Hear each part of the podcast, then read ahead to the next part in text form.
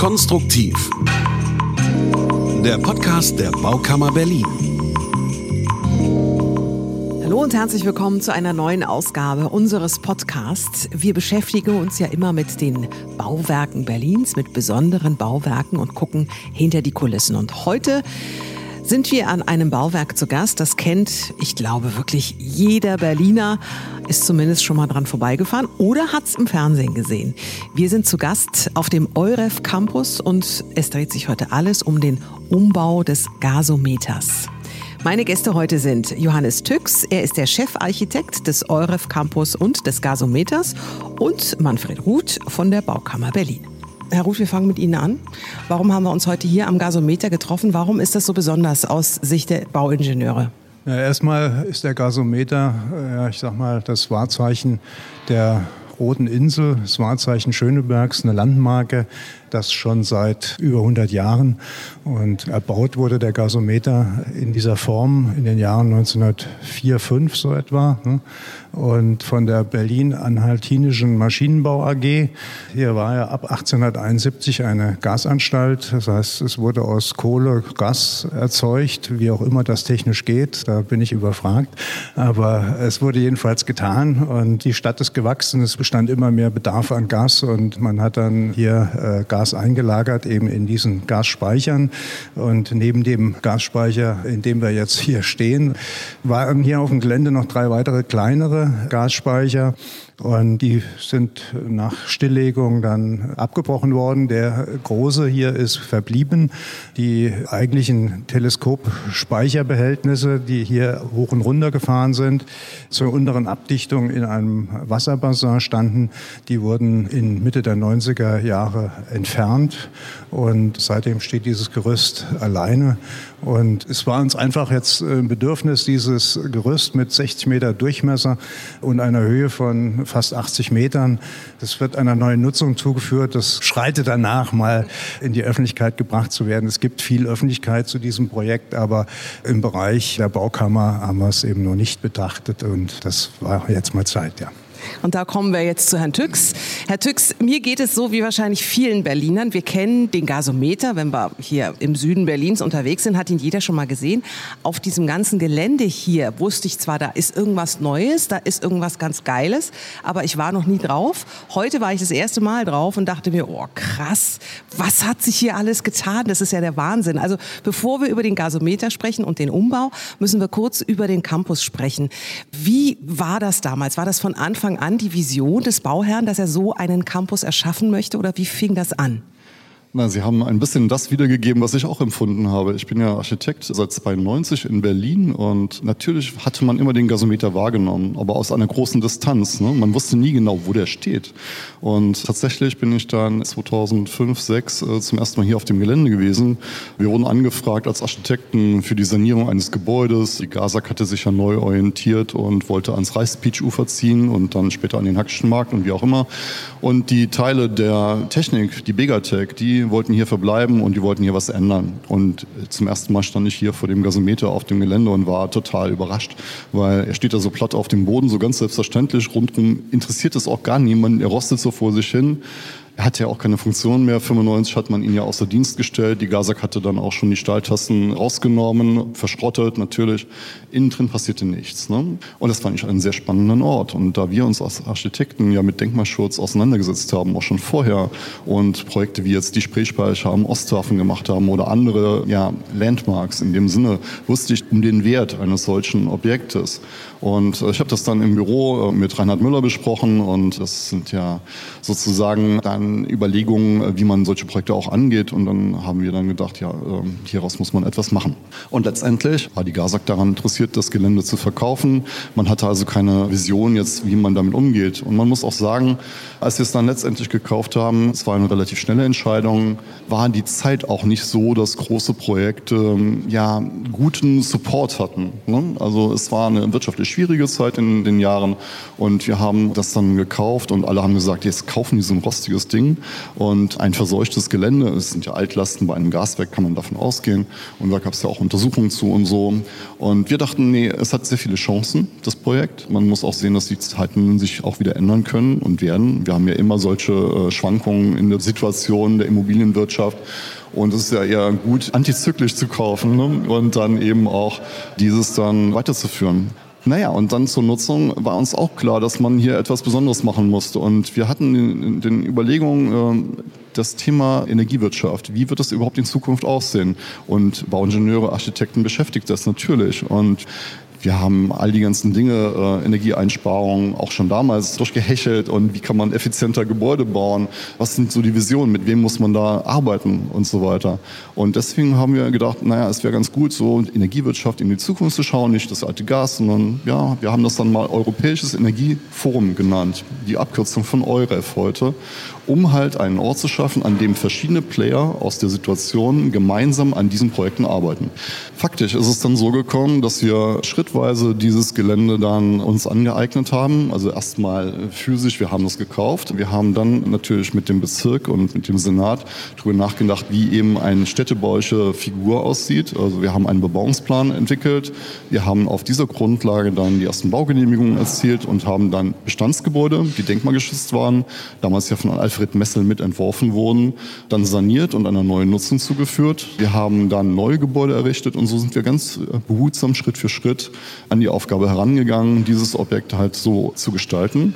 Und ja, zentraler Punkt, ganz klar, ist der Gasometer, das höchste und größte, voluminöseste Bauwerk. Und das haben wir ganz am Schluss jetzt eben in der Realisierung. Alle anderen Gebäude sind nahezu fertig und sind auch schon längere Zeit in Nutzung. Und jetzt beschäftigen wir uns mit dem Gasometer und wie Sie gerade auf der Baustelle hier sehen, befinden wir uns ja mitten im Innenausbau und werden ja nächstes Jahr fertig sein und dann eben an die Nutzer übergeben. Genau, Sie haben gerade angesprochen, wir sind mittendrin, deshalb auch die leichten Hintergrundgeräusche, die man hört also wie ein Ameisenhaufen, die Menschen hier, die hier arbeiten. Es ist wirklich viel los an jeder Ecke, in jedem Raum. Wir mussten suchen, dass wir einen Raum finden, wo nicht gearbeitet genau. wird. Auf Hochtouren wird gearbeitet. Nächstes Jahr wird übergeben, haben Sie gerade gesagt. Was wird am Ende dann fertig sein? Also an wen wird übergeben und was wird hier der Nutzen sein? Genau, also erstmal ist es ja nicht nur ein zentraler Ort, der Gasometer ist von weitem sichtbar. Es ist natürlich ein Symbol, auch für den EUREF Campus. Und er wird auch in Zukunft weiterhin eine öffentliche Funktion haben. Das ist uns schon sehr wichtig gewesen. Es ist ein Hochhaus, Sie kennen das Hochhausleitbild auch äh, der Stadt äh, Berlin. Das bedeutet ja, dass man öffentliche Nutzung im Erdgeschoss, in dem Sockelbereich hat und auch auf dem Dach. Und das sind Dinge, die für uns auch ganz selbstverständlich waren, denn das ist ja mit ein Herzstück unseres Forums. Also wenn wir über Europäisches Energieforum sprechen, dann haben wir hier sehr viele Veranstaltungen auch bisher schon gehabt, die letzten 15 Jahre, die genau mit dem Thema eben ja zu tun hatten. Und äh, zentrales Thema wird also sein, den Gasometer in dem unteren Bereich eben für diese Veranstaltungen und Kongresse und Konferenzen professionalisieren. Und in dem Bereich ganz oben äh, werden wir eine Art Sky Lounge haben, dass wir also auch einer Öffentlichkeit diese Räume und auch die Dachterrasse zugänglich machen können, damit man eben auch den Überblick über die Stadt genießen kann und eben das besondere Bauwerk, den Gasometer, auch erfahren kann. Da freue ich mich jetzt schon drauf auf die Sky Lounge. ich kann mir aber vorstellen, dass der Gasometer, also bevor er jetzt im Umbau war, konnten wir ja alle durchgucken. Ja. Also der war ja offen. Jetzt natürlich in Zukunft nicht mehr offen, außer die äh, Sky Lounge. Die wird mhm. natürlich vielleicht wahrscheinlich auch noch ein bisschen offen sein, aber ansonsten ist ja jetzt Glas. Das heißt, die Anwohner können auch nicht mehr durchgucken. Inwieweit war das vielleicht auch schwierig, die zu überzeugen oder werden die da überhaupt nicht gefragt, den Gasometer praktisch dicht zu machen, um ihn neu zu nutzen? Ja, das kann man vielleicht so erklären. Erstmal von der Grundstruktur ist der Gasometer ja aufgebaut, dass er erstmal einen 16 Meter hohen geschlossenen Stahlmantel hat. Dort war, wie Herr Ruth eben auch schon angedeutet hat, Wasser aufbewahrt. Sozusagen sind die Tassen eingefahren in dieses Wasserbad, haben die Dichtungen sozusagen hergestellt und sind daraus dann hochgewachsen. Die Tassen haben immer vermittelt zwischen dem Verbrauch und der Produktion des Gases. Ne? Deswegen viele Ansichten der Anwohner war halt auch äh, durch die Jahre von 1910, als er endlich in Dienst gestellt wurde, bis 1995, ein immer sich bewegender Gasometer, der sich immer verändert hat in der Räumlichkeit und auch in der Höhe. Der Gasometer hatte also praktisch das unterschiedliche Erscheinungsbild, auch in der Höhe und auch in der Durchsichtigkeit. Es war ein großer Stahlkoloss, ein Stahlmantel, der hoch und runter fahr bis zu 76 Meter Höhe. Und wir haben dann mit der Denkmalpflege und auch mit den ja, verschiedenen Stadtplanern und auch uns als Architekten die Aufgabe gestellt, dass wir natürlich äh, das Erscheinungsbild dieser historischen Situation schon in gewisser Weise annähern. Wir haben ja den Kontrast herzustellen zwischen dem Gerüst, das ist ja diese offene Stahlkonstruktion, die wir auch alle mehr oder weniger in den letzten Jahren so kennen.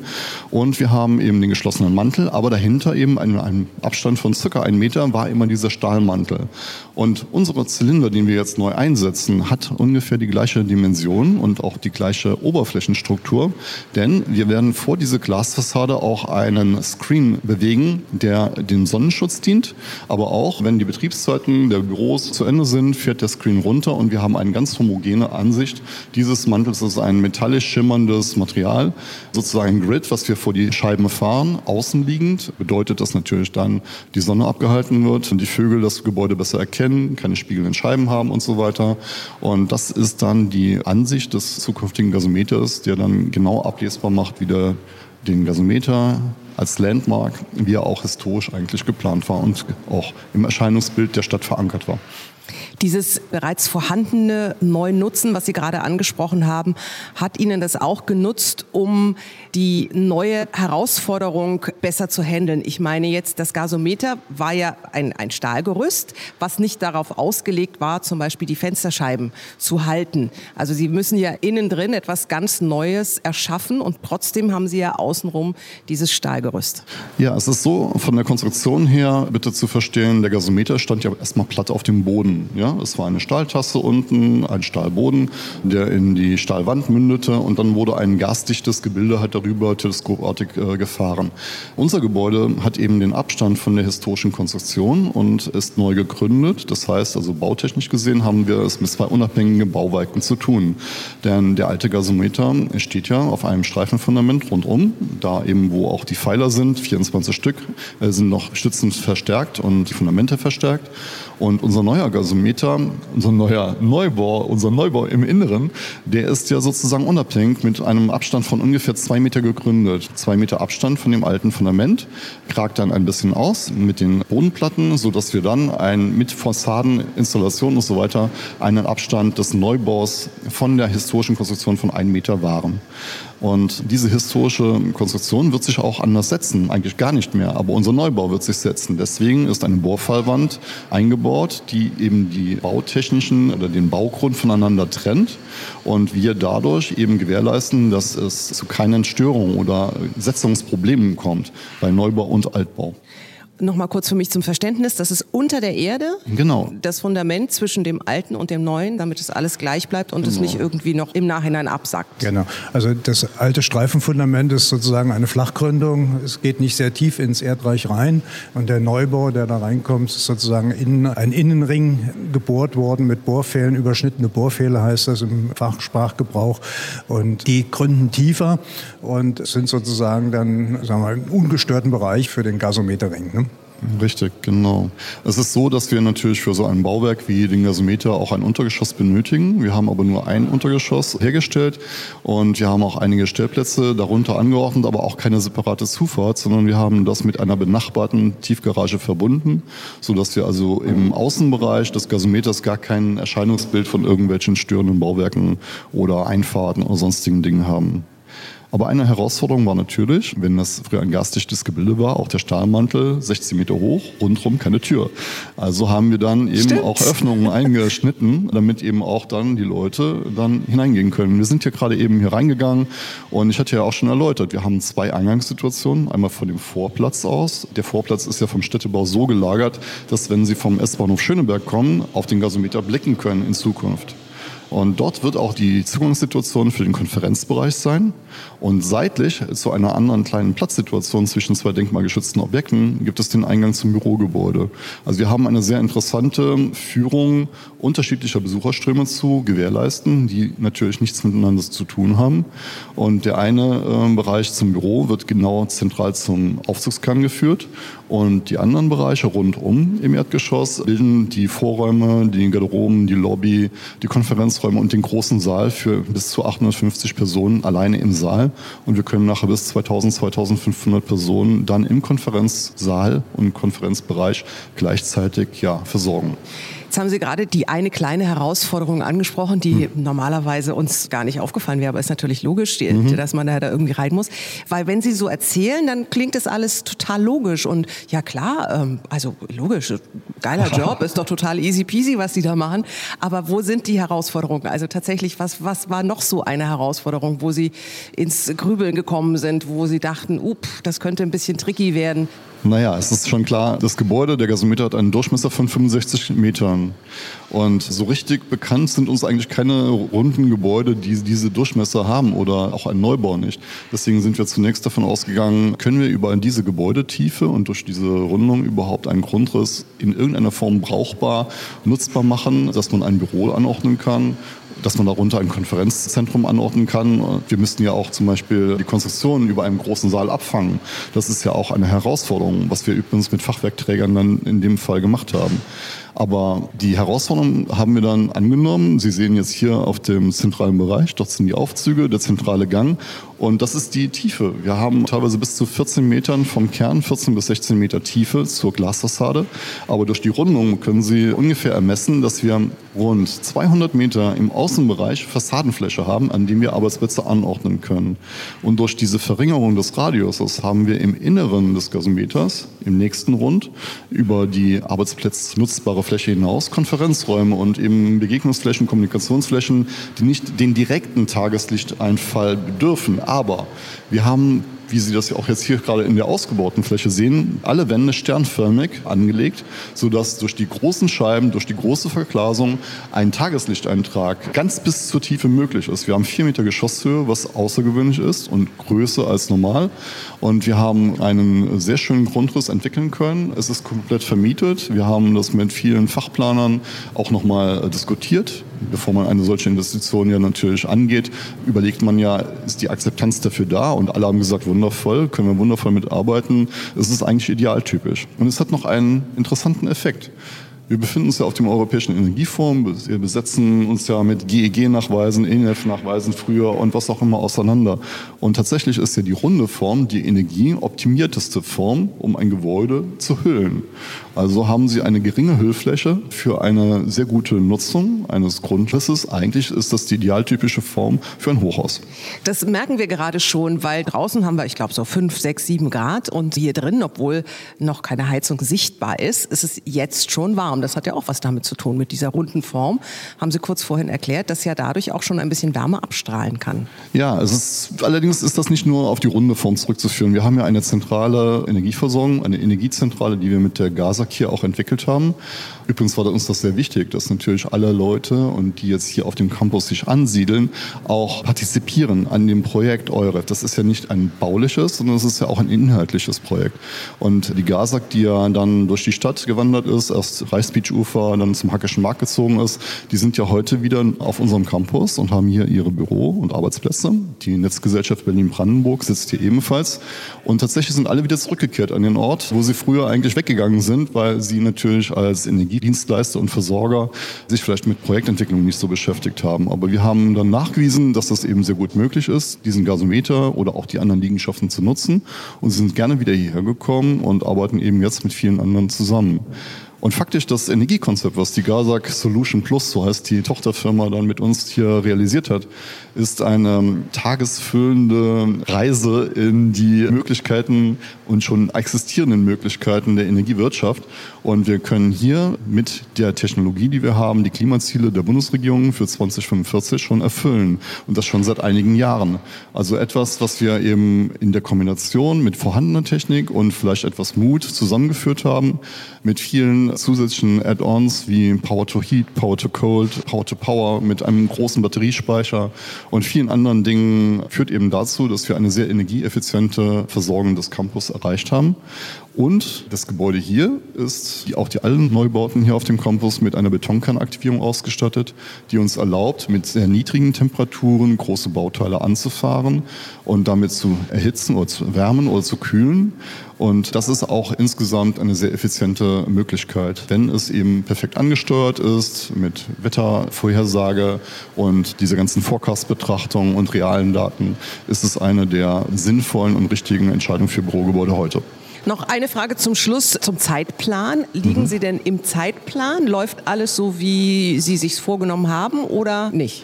Also wir sind wirklich überrascht, dass uns das gelungen ist, im Zeitplan zu bleiben. Denn wir kennen ja alle die Herausforderungen, die die Bauwirtschaft und Bauindustrie und die Firmen ja nun zu ertragen hatten durch Corona, durch all die ganzen äh, lustigen Dinge, die uns alle widerfahren sind. Und wir haben hier mit Wolfen Müller, das muss ich auch nochmal hervorheben, einen GU, der sehr sorgfältig vorgeplant hat, sich auf viele Situationen rechtzeitig eingestellt hat. Wir hatten Lagerflächen zur Verfügung gestellt, damit wir rechtzeitig Bauteile erwerben können und schon einlagern können. Wir haben Dinge ja viel vorzeitiger bestellt, viel vorzeitiger ausgelöst und so weiter und so weiter. Und mit vereinten Kräften ist uns gelungen, genau im Zeitplan zu liegen. Und wir sind, glaube ich, in einigen Bauteilen sogar etwas vor der Zeit, sodass wir also wirklich sehr, sehr glücklich sind, wenn jetzt nicht noch das eine oder andere irgendwie passiert, was ja immer mal auf einer Baustelle sein kann.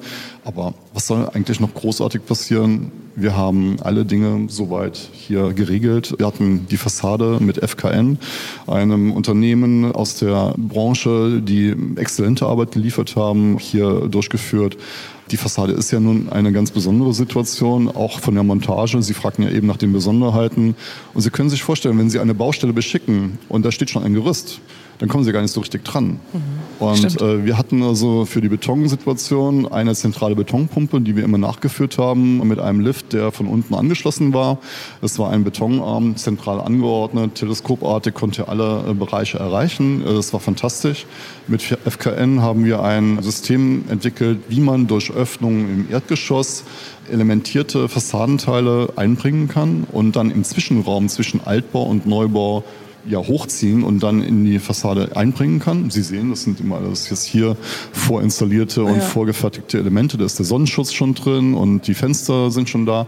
Also das ist eigentlich eine Bauweise, die sehr viel Sinn macht bei so einem Projekt. Das ist auch im Zeitplan, hat auch alles wundervoll geklappt. Ja, und so haben wir mit vielen Lösungen dann eben angemessen auf das Objekt reagiert und konnten das ganz gut darstellen. Ein Punkt, den haben wir bisher noch gar nicht beleuchtet, ist nämlich das Gerüst. Mhm. Wir haben ja ein historisches Gerüst und das ist ja auch durch die Jahre nicht besser geworden. Ne? Ja. Jedes technische Bauwerk, das kennen wir von unseren Autos, neigen dazu, dann irgendwann doch mal zu rosten und unterliegen halt Wartungsintervallen und das muss halt gepflegt werden. Und wenn Sie eben so ein Gerüst dort stehen haben und es hat keine Nutzung mehr, wie eine alte Eisenbahnbrücke oder eben ein alter Gasometer und der hat keine wirtschaftlichen Counterpart mehr, also die Lagerung von Gas, also er ist sozusagen funktionslos geworden, neigt man natürlich dazu, auch keine Instandhaltung und Wartung mehr durchzuführen. Und das ist bei der GASAG dann auch ein bisschen, ich sag jetzt mal, nicht im Vordergrund gewesen. Und wir haben dann, als wir das übernommen haben, partiell Sicherungsmaßnahmen vorgenommen und dann jetzt komplett eine komplette Neufassung, Freilegen des Stahls, neue Grundbeschichtung, Aufbringen des Lachs mit Abstimmung mit der Denkmalpflege und des Landesdenkmalamtes dann sehr dezidiert hier vorgenommen. Und das wird tonusmäßig also in periodischen Abschnitten während der Neubaumaßnahme auch noch gemacht. Und da das ein in sich gehaltenes Kammersystem ist, denn wir strahlen ja, und das ist zum Beispiel Bleibenmenninge, die auch entfernt wird, äh, dann muss das ja auch gesammelt werden, es muss luftdicht sein. Es sind also luftdichte Kammern rund um das Gebäude hergestellt worden, die wir dann äh, entsprechend hier weiterführen und dann innerhalb von eineinhalb Jahren zeitgleich noch das Gerüst sanieren. Können Sie da zu jeder Jahreszeit arbeiten oder gibt es da jetzt so Winterpausen? Ja, wir haben das Gerüst selbst auch bei Temperaturen geheizt. Also es kann so konditioniert werden, dass also rund um die Uhr gearbeitet werden kann. Und es ist auch eine sehr herausfordernde Arbeit, das muss man sagen. Es hat es durch alle Jahre immer gegeben, aber wenn Sie die Menschen in dem Gerüst sehen, ist es erstmal dunkel. Die haben eine entsprechende Beleuchtung. Sie haben einen kompletten Anzug, Sie haben ein Sauerstoffgerät, Sie haben eine Maske auf wie ein Taucher, sodass er also komplett geschützt ist und isoliert. Ähm, dann Sauerstoff bekommt, weil er kann ja kein Strahlgut einatmen. All das muss ja super dicht sein. Ne? Und das ist also schon eine der herausforderndsten Arbeitsplätze hier auf dem ganzen Baustelle, ne? in dieser Form dann auch die Arbeit zu bewerkstelligen. Letztendlich viele Überraschungen bei dem Gerüst hat es nicht gegeben. Wir hatten kaum massive Durchrostungen. Rost sieht ja immer sehr gefährlich aus, aber bei den dicken Bauteilen, die wir haben, haben wir eine sehr starke Oberflächenanrostung. Aber es ist kein Bauteil nachhaltig so durchdrungen oder so gefährdet gewesen, dass da irgendwie Teile ausgetauscht werden mussten. Also ganz wenige kleine Bauteile, die wir auch mit der Denkmalpflege dann abstimmen, werden dann ausgetauscht oder dann nachbearbeitet. Im Grunde genommen reicht also das Strahlen, Neufassen vollkommen aus. Dann freuen wir uns. Dann können Sie sich ja jetzt eigentlich zurücklehnen und beobachten, wie das alles schön wächst und gedeiht und dann irgendwann eingeweiht wird. Das klingt alles nach einem hervorragenden Objekt und ich bin sehr gespannt, wenn es dann fertig ist.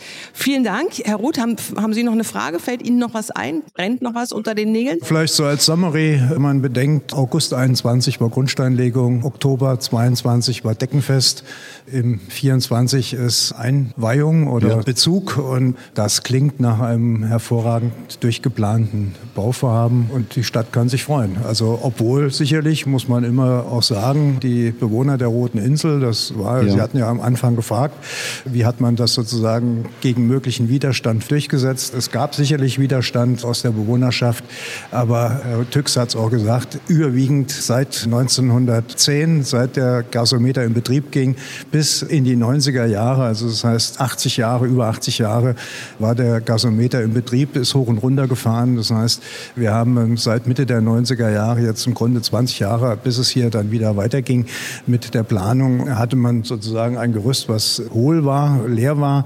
Und das ist natürlich so, die Menschen, die gewöhnen sich schnell an solche Zustände und dann verfestigt sich das und man glaubt, es muss immer so sein. Aber tatsächlich, wie gesagt, 80 Jahre war der Gasometer in Betrieb, war geschlossen. Und ich glaube, das war auch das Hauptargument, wenn man eine Visualisierung Modernisierung macht, die dann sich sozusagen an dieses ursprüngliche anlehnt, dann ist das auch verkaufbar. Insofern, ja, ich glaube, am Ende werden alle glücklich sein damit. Und der Schlussstein hier, das achte neue Gebäude auf dem Gelände neben den sanierten Gebäuden, ist eine runde Sache. Und man kann gespannt sein, was der EUREF noch so an Kleinigkeiten einfällt, was man hier noch machen kann auf dem Gelände. Vielleicht noch zum Schluss. Es ist ja sozusagen Energieforum und Sie hatten von der Kombination an Energiemaßnahmen gesprochen. Ich habe mal irgendwo gelesen, es gibt auch ein Kraftwerk hier auf dem Gelände. Wo ist das untergebracht? Wir haben ein BHKW, was bilanziell mit Biomethan funktioniert. Die GASAG liefert also dafür ein entsprechendes Biomethangas. Das wird in das Netz eingespeist und wird sozusagen bilanziell entnommen und kann hierdurch das BHKW dann betreiben. Aber wichtig ist auch die Idee des EUREF Campus, die ist ja hier entstanden und tatsächlich gab es dann sehr viele Besucher. Wir hatten ja eingangs mal erwähnt, so ja, 800, 900 Veranstaltungen pro Jahr, die sich auch hauptsächlich mit dem Thema beschäftigen. Unsere Nutzer hier auf dem Gelände, wie die DENA, Deutsche Energieagentur oder der Bundesverband Erneuerbare Energien, haben natürlich auch viele ja, Fachleute, die sich mit dem Thema beschäftigen und interessiert dann das alles verfolgen, was hier so vonstatten geht. Sie werden ja auch teilweise integriert in Veranstaltungen, wenn wir hier einen Mobilitätsgipfel haben oder der G20 Gipfel stattfindet, was ja mit den afrikanischen Staaten dann hier auch vor einigen Jahren durchgeführt wurde, oder G7 jetzt 2022. Und ja, also all diese ganzen Dinge finden ja hier statt und dann wurden wir angefragt, diese Konzepte auch in anderen Städten und anderswo halt durchzuführen. Und wir haben jetzt gerade in Düsseldorf ein Projekt, was im Bau befindet. Das ist ein Campus direkt am Flughafen Bahnhof in Düsseldorfer Norden. Und dort äh, werden wir insgesamt 100.000 Quadratmeter äh, Geschossfläche errichten mit dem Thema eben EUREF Campus Düsseldorf. Und dort werden ähnliche Nutzer und ja, Infrastrukturen auch aufgebaut.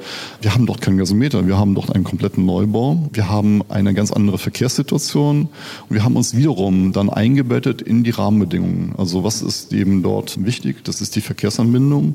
Die Mobilität steht dort sehr im Vordergrund. Wir haben aber auch einen Baggersee und haben dann überlegt, dass wir diesen Baggersee dann auch für die Energiegewinnung nutzen können und haben dann mit den Stadtwerken, also wieder einem regionalen Player, zusammen überlegt, wie kann man mit Wärmepumpen dieses Konzept und diese Wärme aus dem See aus verschiedenen Tiefenbereichen dann nutzbar machen. Und tatsächlich äh, gelingt es uns damit, das Gebäude zu heizen und im Sommer zu kühlen.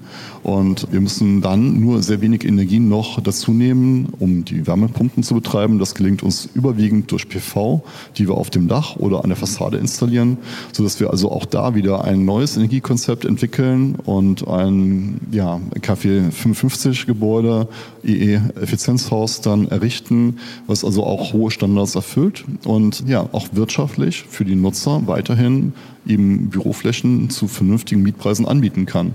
Denn es geht ja nicht darum, eine ja vielleicht sehr utopische ähm, Architektur- oder Energiethematik zu realisieren, die dann sehr hohe wirtschaftliche Folgen hat oder eben sehr viel Fördergeld benötigt, sondern wir wollen uns schon am Markt behaupten können, aber intelligent mit den Themen und mit den Technologien der Zeit auseinandersetzen und die auch anwenden. Wir stellen immer wieder fest, dass im Grunde genommen alles schon da ist. Wir müssen es nur anwenden und wir können damit gute Gebäude errichten und damit auch sehr wirtschaftlich und sehr ökonomisch und im Sinne der Klimaziele der Bundesregierung auch agierend dann äh, solche Objekte herstellen.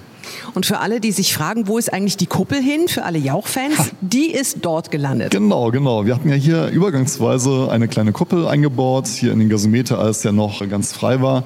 Und diese Kuppel mit 30 Meter Durchmesser passte hier exzellent rein und war ja dann vier Jahre lang für Günther Jauch sein Sendeort.